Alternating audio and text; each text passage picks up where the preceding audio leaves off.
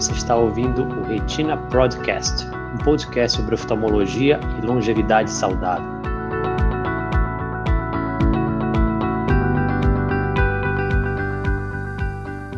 Boa noite a todos. Obrigado mais uma vez por estarem aqui na nossa live de quarta-feira. Hoje nós temos um assunto muito interessante, que é a degeneração macular relacionada à idade. E eu sou a doutora Thaís Mendes, da equipe da Retina Pro, especialista em retina e vítreo. E hoje nós vamos conversar com o doutor Alexandre Rosa. Boa noite, Alexandre. É, antes dele entrar, isso, oi, Ale. Oi, Thaís, tudo bem? Tudo bem? É, vamos lembrar todo mundo que, tem, que, está aqui na live é, de assinar o nosso canal, né, no alerta do sininho, e se inscrever no link da bio, que também está na, na, descrição desse vídeo, para que a gente possa a, dar para vocês o melhor conteúdo toda quarta-feira, às 20 horas, nas nossas lives. Então vamos lá. É isso aí, Thaís. Estamos aí de novo, né? Mais uma quarta-feira para ajudar esse pessoal aí, tirar dúvidas. E hoje é um tema bem bacana. Foi a gente fez uma enquete semana passada, Thaís, lá no, na comunidade do, do, do Facebook. É, quem quiser participar da comunidade, tá aí também a link na descrição do vídeo. E o tema da live de hoje foi o mais votado. O pessoal votou e escolheu, ah, vamos, queremos escutar sobre degeneração macular. Então, a gente preparou uns slides aí também, uma coisinha bem bacana. Espero que as pessoas gostem aí. Então, antes de mais nada, vou me apresentar de novo. Então, meu nome é Alexandre Rosa, sou médico oftalmologista, professor aqui da, da UFPA, sou doutor em oftalmologia pela Faculdade de Medicina da USP e uh, um dos sócios aqui da Retina Pro, nesse projeto aí, junto com a Thaís e outros colegas, de levar informação para todo mundo às quartas-feiras, às 20 horas. Então vamos lá, Leio, coloca seus slides e a gente, é, durante tá. essa apresentação, a gente vai fazendo uma, uma, uma live bem interativa eu peço para todo mundo que estiver participando, é, assistindo nossa live, possa colocar nos comentários as suas perguntas, suas dúvidas, e a gente, ao longo da live, a gente vai tentar responder. E também na comunidade que vocês vão ter acesso através desse link que está na descrição do vídeo, vocês podem fazer perguntas também. E é interessante também lembrar que tem, uma, tem uma, um grupo no Telegram, né? Quem não tiver ainda é, acesso ao Facebook, pode se inscrever no Telegram lá e a gente também tira algumas dúvidas por lá. Então, Thaís, eu vou ter uma, alguns slides. Então, o tema da, da live de hoje é cinco coisas que você precisa saber sobre degeneração de mácula. Né? Então, a gente vai falar cinco coisinhas que são extremamente importantes toda pessoa saber sobre essa doença, que é uma doença uh, extremamente importante uh, na faixa etária de mais idade. Né? Então, só relembrando um pouquinho né, o que, que é uh, a retina, né? Então, a, a, gente, quando observa o mundo, né, quando a gente observa todas essas imagens que a gente está vendo aqui, a gente está enxergando todas essas paisagens, todas essas, essas cenas com essa parte de dentro dos nossos olhos chamada retina. Né? A retina ela fica na parte interna do olho, ela não é visível a olho nu, então ela fica por trás aqui da, dessa parte do olho, né? A gente vê aqui os raios luminosos chegando lá na, na retina, atravessando a córnea, o aquoso, aqui a lente, né, o cristalino que vai dar a catarata, atravessa o humor vítreo e a gente vê a retina aí uh, cobrindo toda a parte uh, posterior do olho e se continua com o nervo óptico que leva essas imagens até o, uh, o sistema nervoso central, né? Então a retina a gente compara como se fosse uma, uma câmera fotográfica, né? E a gente tem nessa câmera fotográfica, né, a parte do filme e a parte das lentes. Então a retina seria a parte do filme fotográfico.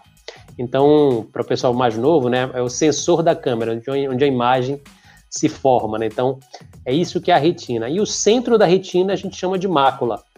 Então, eu sempre falo para meus pacientes: a, a retina é a parte mais importante do olho e a mácula, por consequente, a parte mais importante da retina.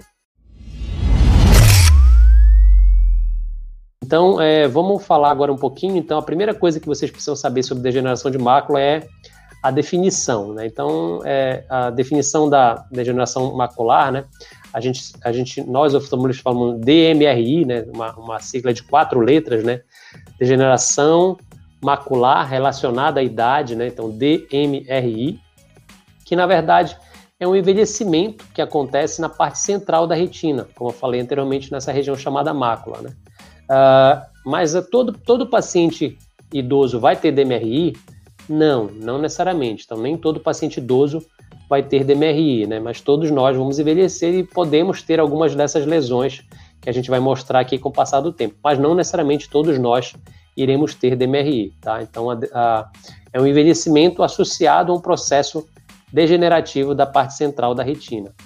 Uh, e a gente tem a segunda coisa que a gente vai falar, então, é sobre os sintomas. Antes de mais nada, eu queria perguntar alguma coisa, você quer é, comentar alguma coisa da definição, Thaís, em relação à degeneração macular, nessa coisa de, da definição, quer acrescentar alguma coisa nessa, nessa primeira parte, nessa primeira dica da, da aula de hoje? É, o, os pacientes geralmente chegam no consultório né, com essa dúvida: o que, que é degeneração? Então, a, é importante saber que naturalmente o olho vai envelhecer e os pacientes acima de 60 anos vão ter outras doenças, como catarata, com outras predisposições dentro do olho. E essa região central do olho, que é a, que é a mácula, ela tem uma exposição muito grande aos raios ultravioleta, né? A, a UVA, UVB, a própria alimentação tem a ver com a, o envelhecimento do organismo e do olho. Então, o paciente chega muito com essa dúvida: o que, que é essa degeneração? Por que, que eu tenho isso? Então, é, é como você falou: é o processo de envelhecimento natural, que antigamente, quando a gente não chegava a essa faixa etária, a gente nem conseguia ter o diagnóstico, porque os pacientes têm uma longa vida agora. Então, os 60 é. anos é um paciente ativo, um paciente que está com muita expectativa de vida. Então, a maioria dos pacientes vai ter uma chance maior de degeneração, né? Então, a definição é esse próprio envelhecimento do olho. É interessante você falar essa coisa da, da, da expectativa de vida, né? Que a, cada vez mais a gente está vendo pacientes uh, com degeneração macular porque nós estamos vivendo cada vez mais, né? Então é bem lembrado essa coisa que tu falaste, né? De 60 anos, eu sempre brinco. Hoje a gente chega nos 60 anos no nosso auge, né? Antigamente, né? Pô, eu lembro quando era, quando era garoto, eu via, tinha uma, umas, umas, umas senhoras que moravam em frente de casa, elas tinham 60 anos, e nós disse, nossa, isso aí estão quase morrendo já, né? Então a gente tinha essa coisa, a pessoa que chegava aos 60 anos era muito velha, né? Muito idosa, né? Hoje presidente de país, né, os CEOs das grandes empresas, presidente de todas essas empresas é, importantes estão nessa fase aí dos 60, 60, entre 60 e 70 anos. Hoje você chega nos 60 no seu auge, né? Então, a, a segunda coisa que você precisa saber sobre a degeneração macular são os sintomas, né? Quais são os sintomas mais comuns de degeneração macular? Então, o primeiro deles é percepção de visão embaçada, né, uma distorção na visão ou a dificuldade em ver as cores. Então, é isso que esse, que esse vídeo está mostrando. Né? A região central do, da, da sua visão né, ela fica com uh, algum problema e, e é muito comum, em alguns casos mais avançados, que você enxerga essa mancha escura no centro da visão ou então distorções na imagem, né?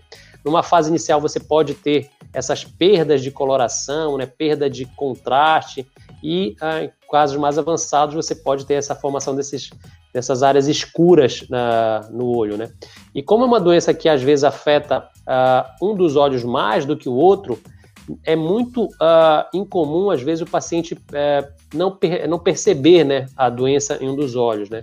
A doença ela pode ser assimétrica, pode acontecer mais num lado do que no outro, e o outro lado acaba compensando e o paciente só vai no, no médico quando a visão já está bem comprometida, né? Então, os sintomas da degeneração são bem característicos, né? Esse embasa, embaçamento da visão central, uma distorção que pode acontecer também, o paciente enxerga as linhas curvas ou as linhas distorcidas, e em casos uh, mais iniciais também a dificuldade em perceber cores e o contraste das coisas. Uh, Thaís, você quer comentar alguma coisa sobre essa segunda coisa, sobre os sintomas, sobre essa segunda dica?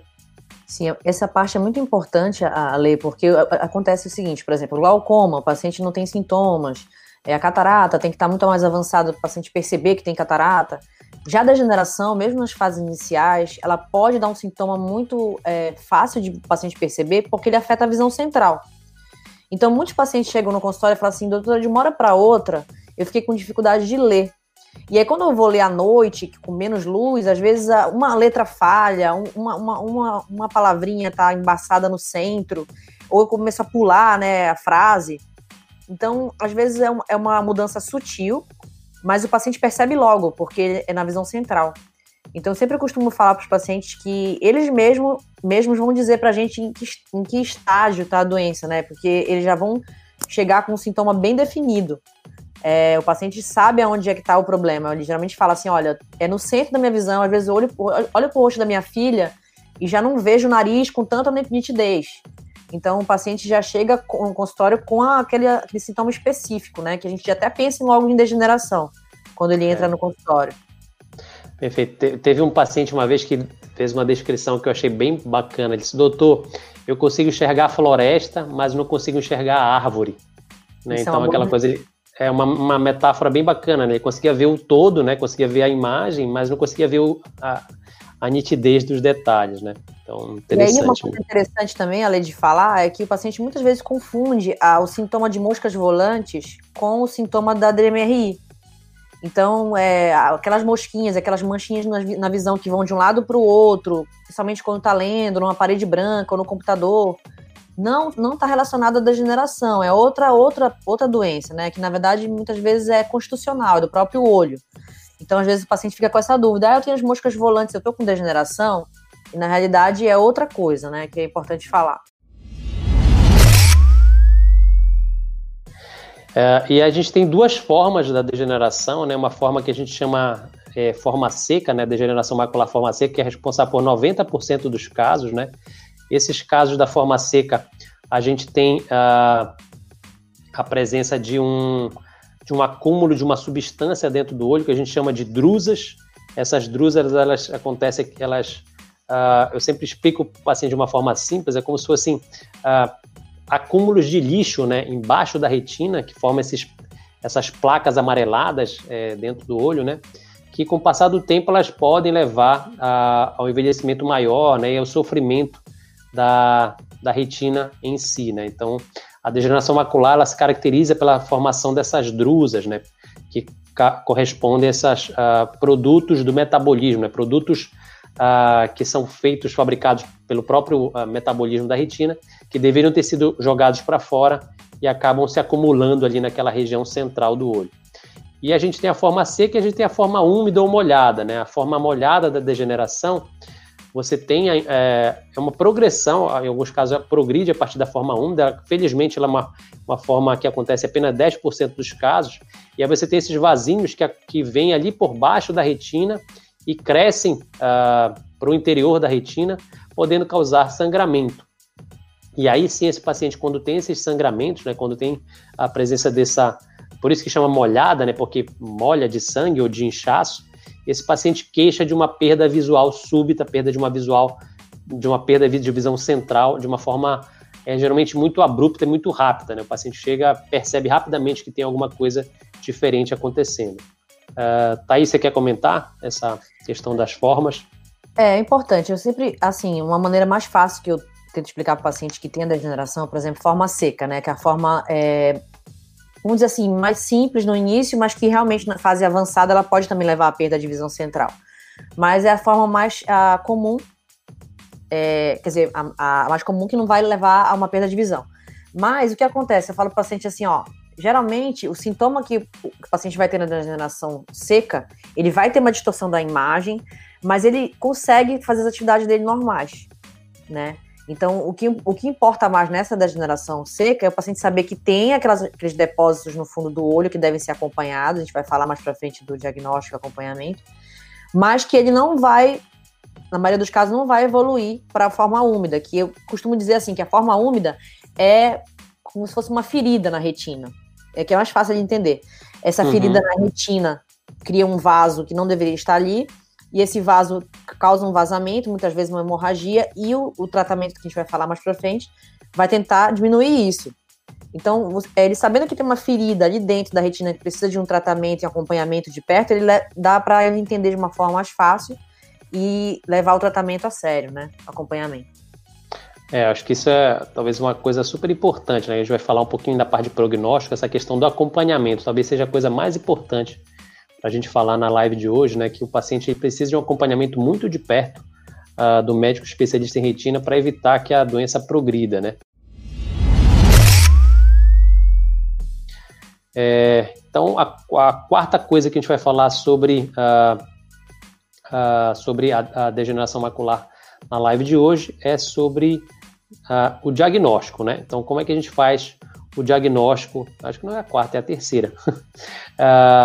o, como é que a gente faz o diagnóstico de degeneração macular? O diagnóstico é feito através de alguns exames específicos, né?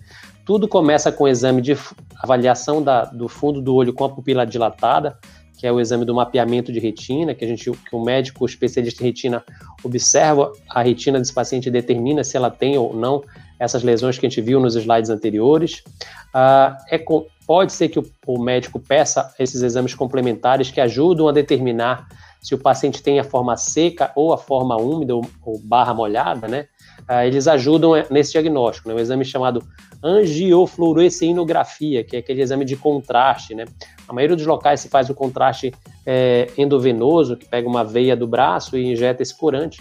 Ah, lá na clínica a gente tem a possibilidade de fazer o corante via oral, então não precisa tomar injeção.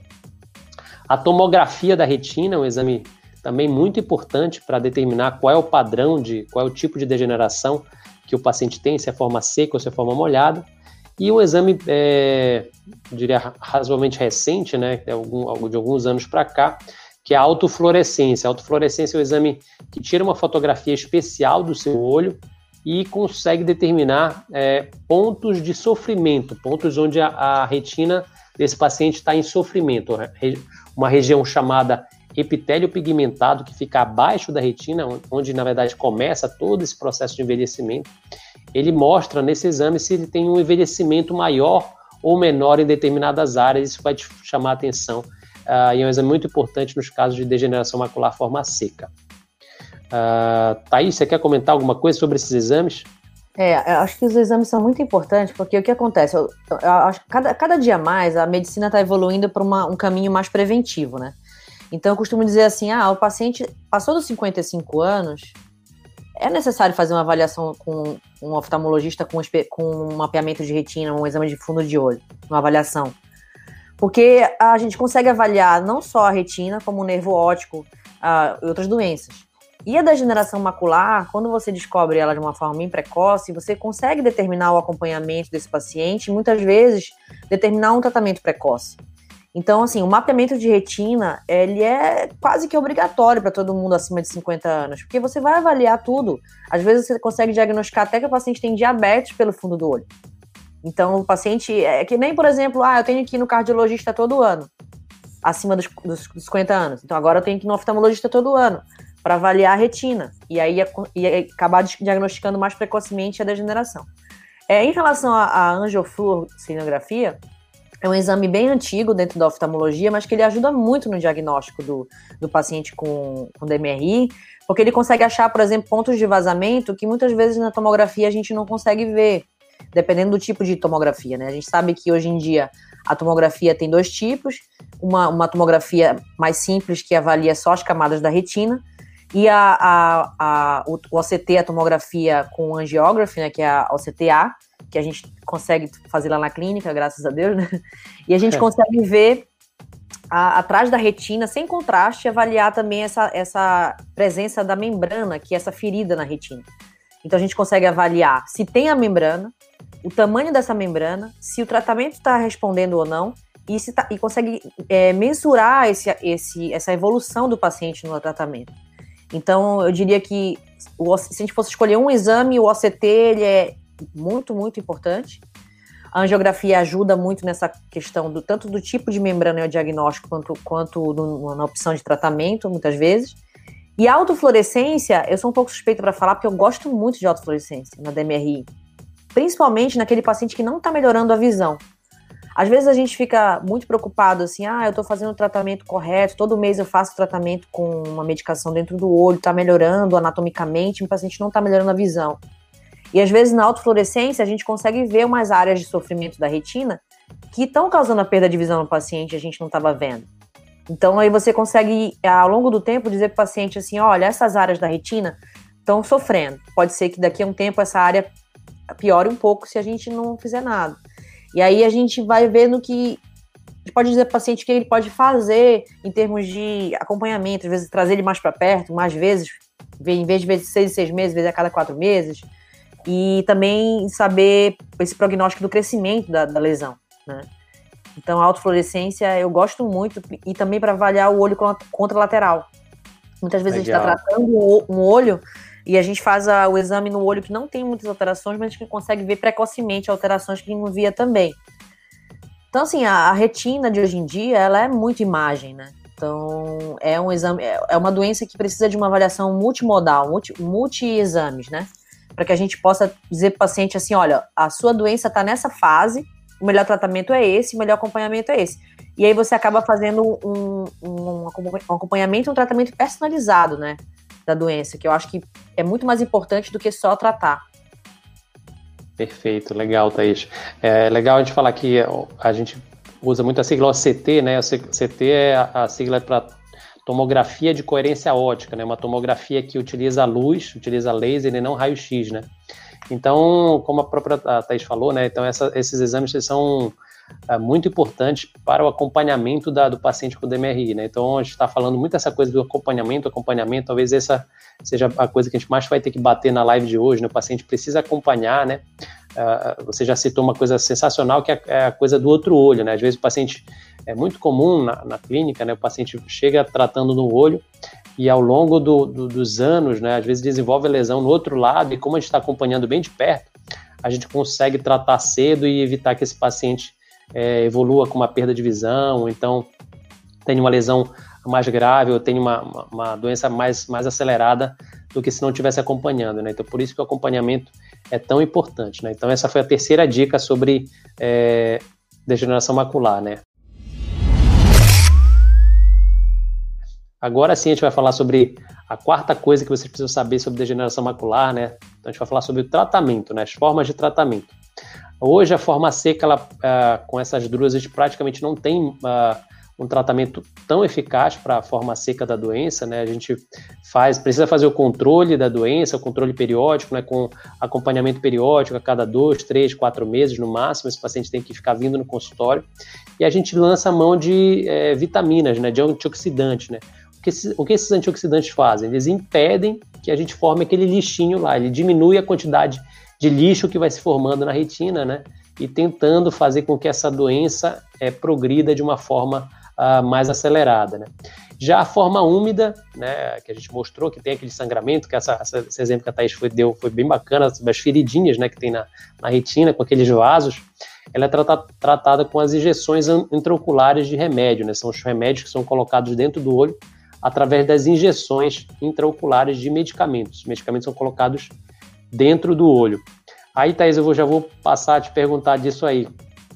E como é que tu aborda esse, o paciente que, que vai fazer injeção, né? Putz, é, é uma coisa que geralmente o primeiro, o primeiro diagnóstico, né? Ah, putz, vai tomar uma injeção, mas doutor, você vai me dar uma injeção no olho, como é que, como é, que é isso? Como é que tu aborda o paciente? É, eu acho que o tratamento da degeneração macular forma úmida, que é esse que tem a feridinha, que a gente, ferida, ferida na retina, embaixo da retina, como a gente falou, é, eu, eu, digo que a gente casa com o paciente, né? A gente faz um, tem um casamento. Porque além do tratamento ser invasivo, né? Porque a gente vai fazer uma injeção de medicação dentro do olho e é um procedimento, então a gente vai para o centro cirúrgico, faz a, a limpa direitinho para evitar, evitar infecção. É, a gente usa sedação, porque realmente eu acho que é uma coisa muito traumática para o paciente, né? Às vezes lembrar que vai ter uma injeção no olho. Então a, a parte da anestesia é muito importante, da sedação. E o que eu costumo falar para o paciente é assim, que antigamente não tinha tratamento. Antigamente, o paciente ficava com essa ferida, ao longo do tempo, essa ferida ia aumentando, com hemorragia e vazamento, e se formava uma cicatriz que cada vez era maior. Então, o que eu, o que eu geralmente falo para o paciente, o objetivo do tratamento, que é como se fosse uma quimioterapia, né? Até nos convênios eles chamam de tratamento quimioterápico, é você tentar estabilizar a doença, em primeiro lugar. Segundo, você evitar que essa cicatriz aumente de tamanho, porque quando você diminui a chance desse sangramento aumentar, diminui a parte inflamatória da doença e da parte de vazamento, você tem a chance de ficar com essa ferida um pouco menor, né, contraída, vamos dizer assim. E então você perde menos campo de visão ao longo do tempo, né? Isso é uma coisa muito importante. É, a gente costuma fazer esse tratamento as primeiras três doses, então três meses, um mês, um mês atrás do outro, né? É, são três meses consecutivos, e ao longo do tempo a gente vai tentando espaçar essas injeções para paciente da melhor maneira, porque realmente não tem como a gente parar totalmente as injeções em alguns casos, mas pelo menos trazer uma qualidade de vida para o paciente, porque é muito importante a qualidade de vida. E em relação aos antioxidantes que você comentou, é, O estudo AREDS, que é muito famoso, que começou a falar sobre essa utilização das, dos antioxidantes como a zeaxantina e a luteína, e entre outras coisas como o zinco, é, de uso oral, né?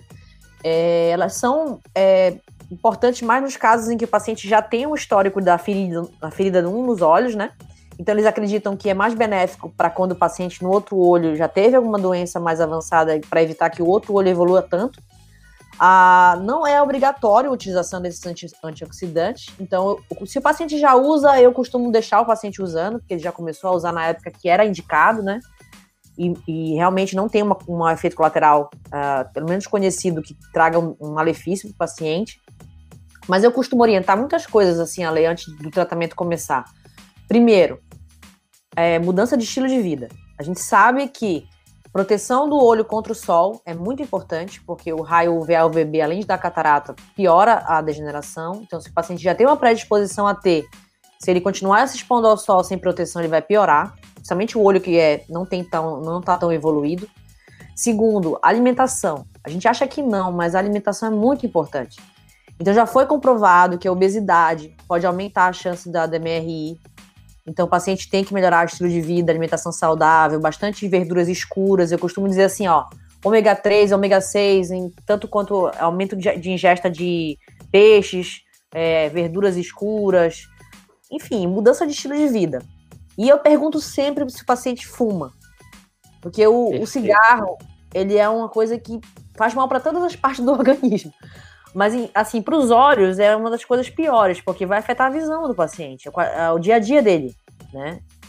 E eu falo assim, se o paciente não quer depender de outras pessoas, não quer ficar com uma perda de visão, se ele já tem degeneração, ele tem que parar de fumar. Não é. tem jeito. Então eu acho que essa parte é muito importante do estilo de vida, da, da mudança de estilo de vida no paciente com, que tem o diagnóstico de degeneração. Legal, bacana. É isso mesmo, Thaís. Eu acho que é realmente a, a degeneração macular tem que, tem que mudar o, o estilo de vida do paciente, né? A gente sabe que a dieta é importante, esses hábitos, né, tem que mudar, né? Se proteger do sol, né? Evitar, é, é, enfim, ter uma alimentação mais baseada em alimentos naturais, né? Uh, e uh, ter evitar o tabagismo ao máximo, né? Isso também prejudica bastante, né? E, e, e, lembrar, né, que essa, que essa questão das injeções, né? O paciente geralmente tem esse medo, ah, vou tomar uma injeção dentro do olho, mas assim o procedimento em si, né? O procedimento da aplicação, é um procedimento relativamente rápido, né? Assim, é bem, bem tranquilo. Como a Thaís falou, a gente costuma, lá na clínica, a gente talvez seja um dos poucos locais que a gente costuma fazer com o paciente sedado, então o paciente dorme, nem vê o que acontece, então isso é muito, tranquiliza bastante o paciente, né? E é um procedimento que ele, é, ele é, é, é faz, o paciente vai embora para casa no mesmo dia, não precisa ficar internado, é, vai com, apenas com um tampão para casa e chega em casa, tira o tampão e começa a usar a medicação novamente. Apesar de estar escrito no, no convênio, né, que é um tratamento quimioterápico, né, ou seja, que precisa ser feito de forma contínua, né? É importante a gente lembrar isso, né? Às vezes o paciente lê lá quimioterápico vai dizer, oh, eu tô com câncer no olho. Não, então se acalme, não é câncer, não, isso não, não, vai, não vai dar nenhum tipo de tumor, de metástase, nada. Então é uma doença que é única e exclusivamente do olho, né?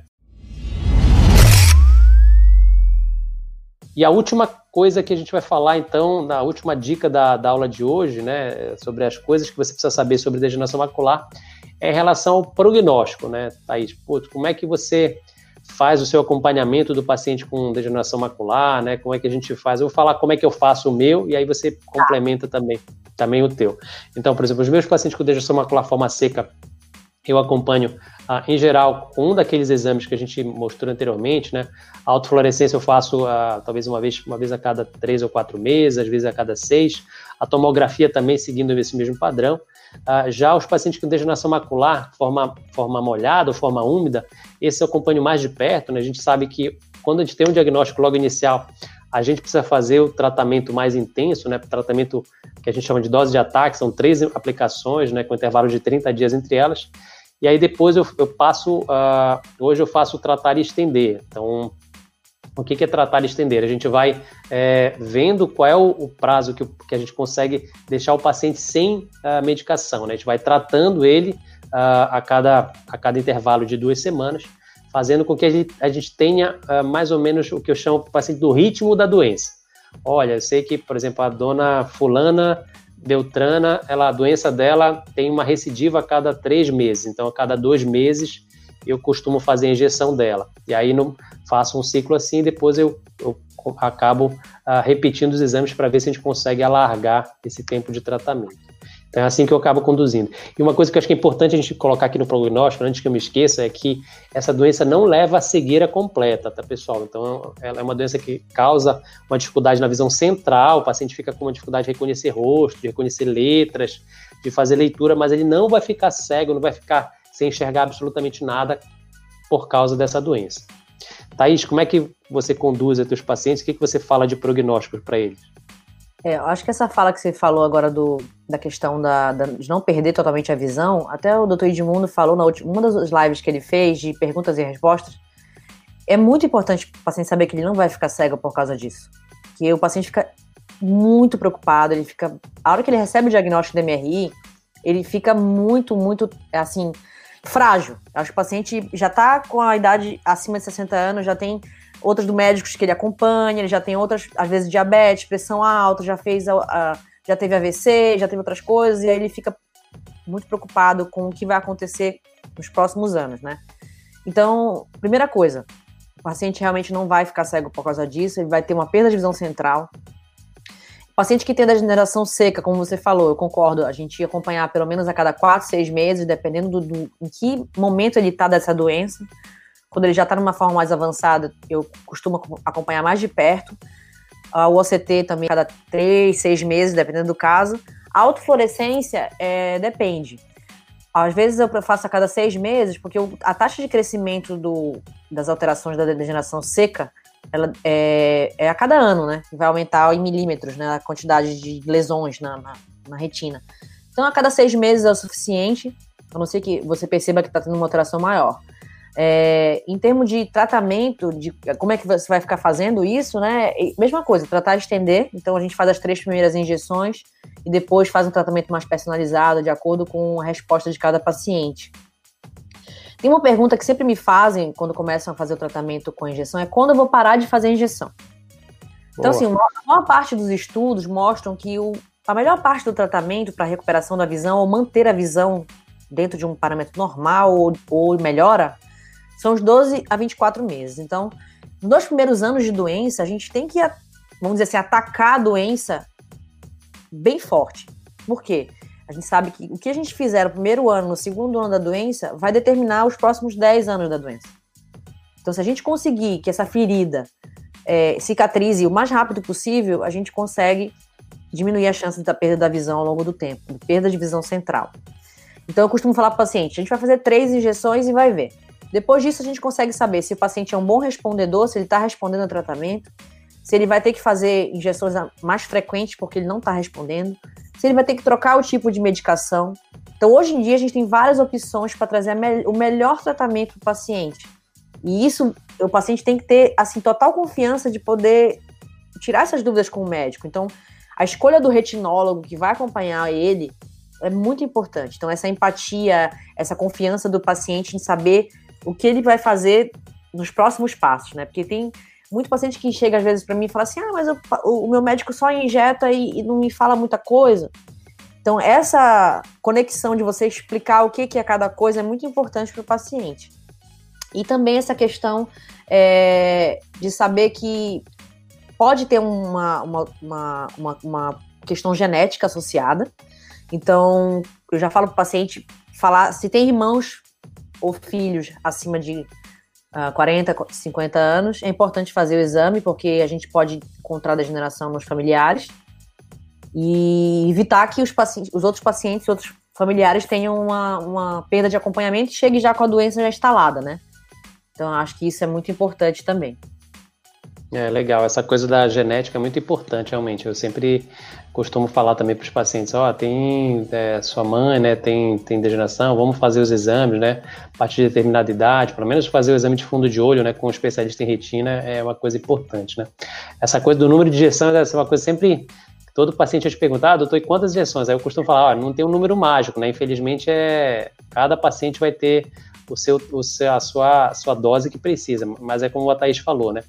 Os primeiros dois anos é, é muito comum você fazer bastante tratamento, geral você são os anos que você mais trata. E depois disso, né, é muito comum que você, todos os estudos mostram que você vai diminuindo a necessidade de injeções com o passar dos anos. A doença vai entrando numa fase de, de quiescência, né? Então isso é, é extremamente importante a gente poder é, ressaltar, né?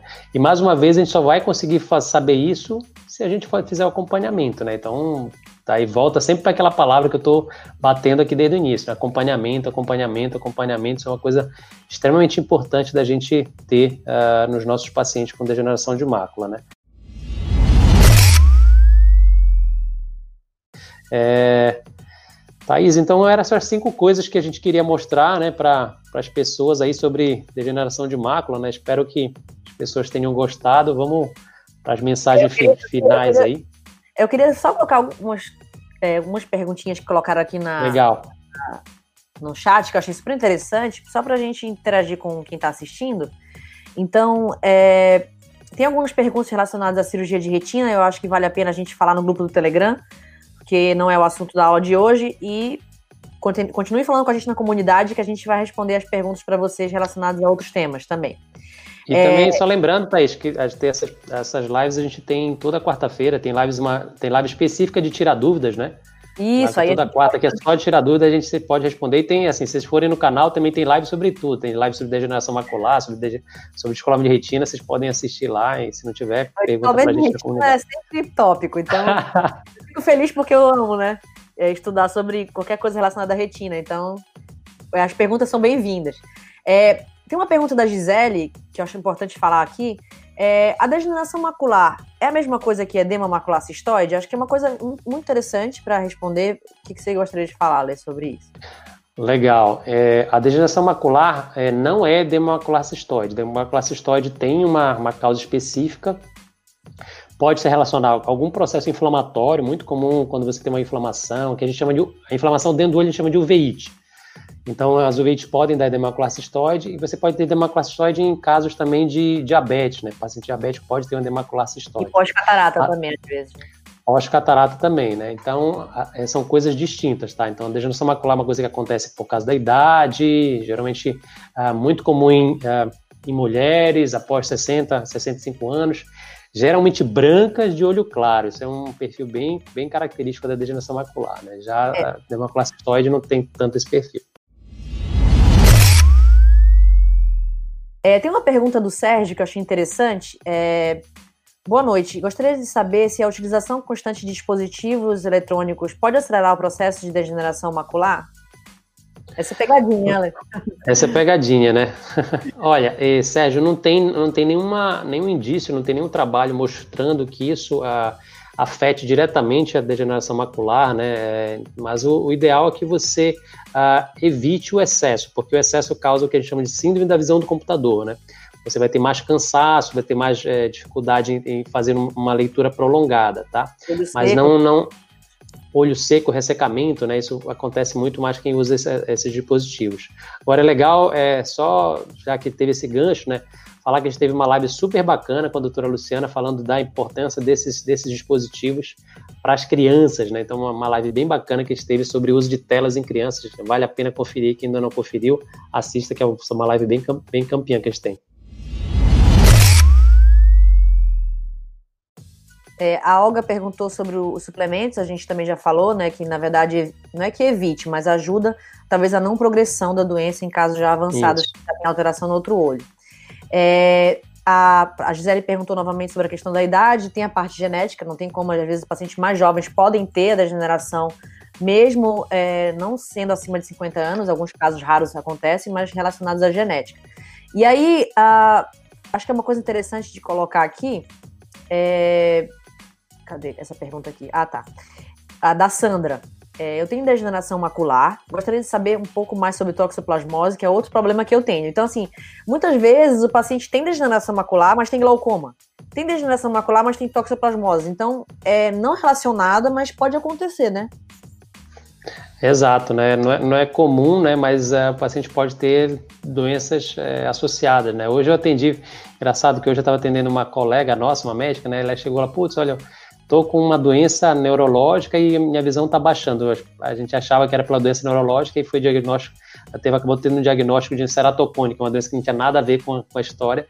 Enfim, só porque a gente pode ter as doenças associadas. Não é comum, né? Mas pode. Não, né? e outra coisa, às vezes, assim, essa é importante essa pergunta relacionada a, a sou jovem, tem degeneração, é importante, às vezes, é, saber assim, se, se foi avaliado por um retinólogo ou não.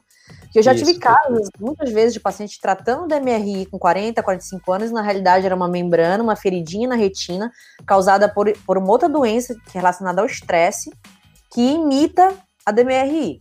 Então, Sim. às vezes, existem outras doenças que imitam a degeneração, que dão em pacientes mais jovens e não é DMRI. Então, não, uma segunda opinião também é importante. Às vezes você está em dúvida se tem essa doença ou não, você quer uma segunda opinião. Nós temos é, uma equipe enorme, a gente pode ajudar os pacientes, até mesmo se você quiser outro local. O importante é você ter confiança no seu médico e realmente saber se o seu diagnóstico é DMRI.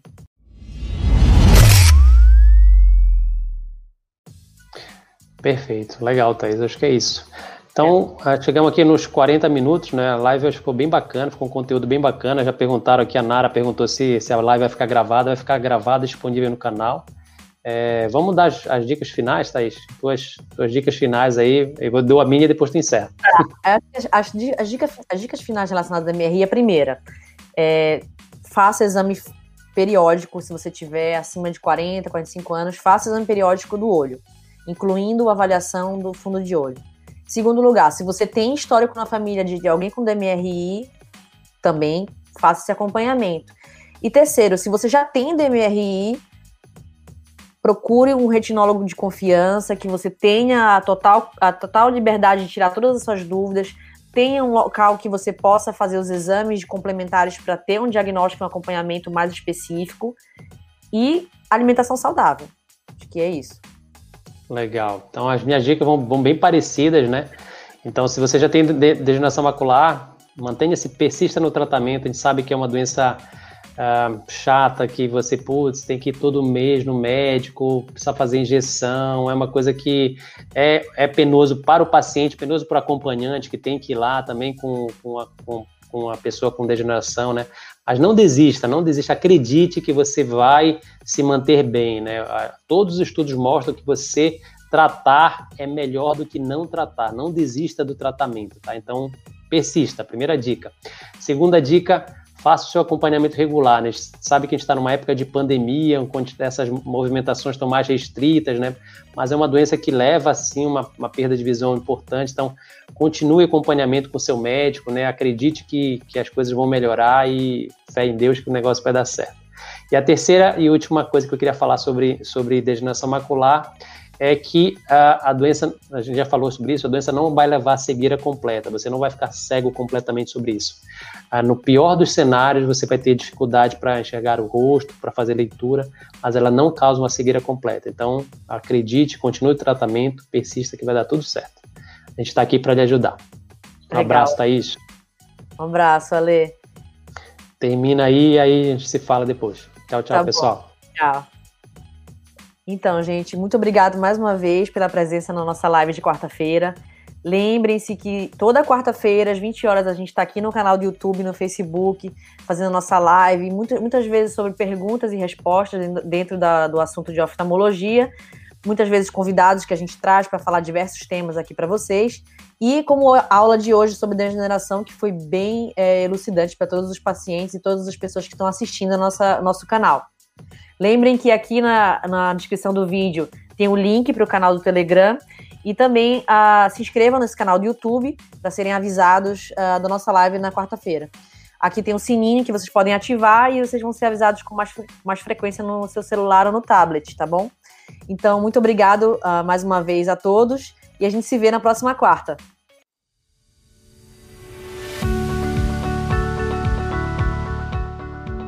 Esse foi o Retina Podcast. Os áudios deste podcast têm origem nas lives que gravamos no YouTube. Para ter acesso ao vídeo, acesse o link na descrição. Para participar e enviar suas perguntas, assista nossas lives toda quarta-feira às 20 horas. Até o próximo episódio.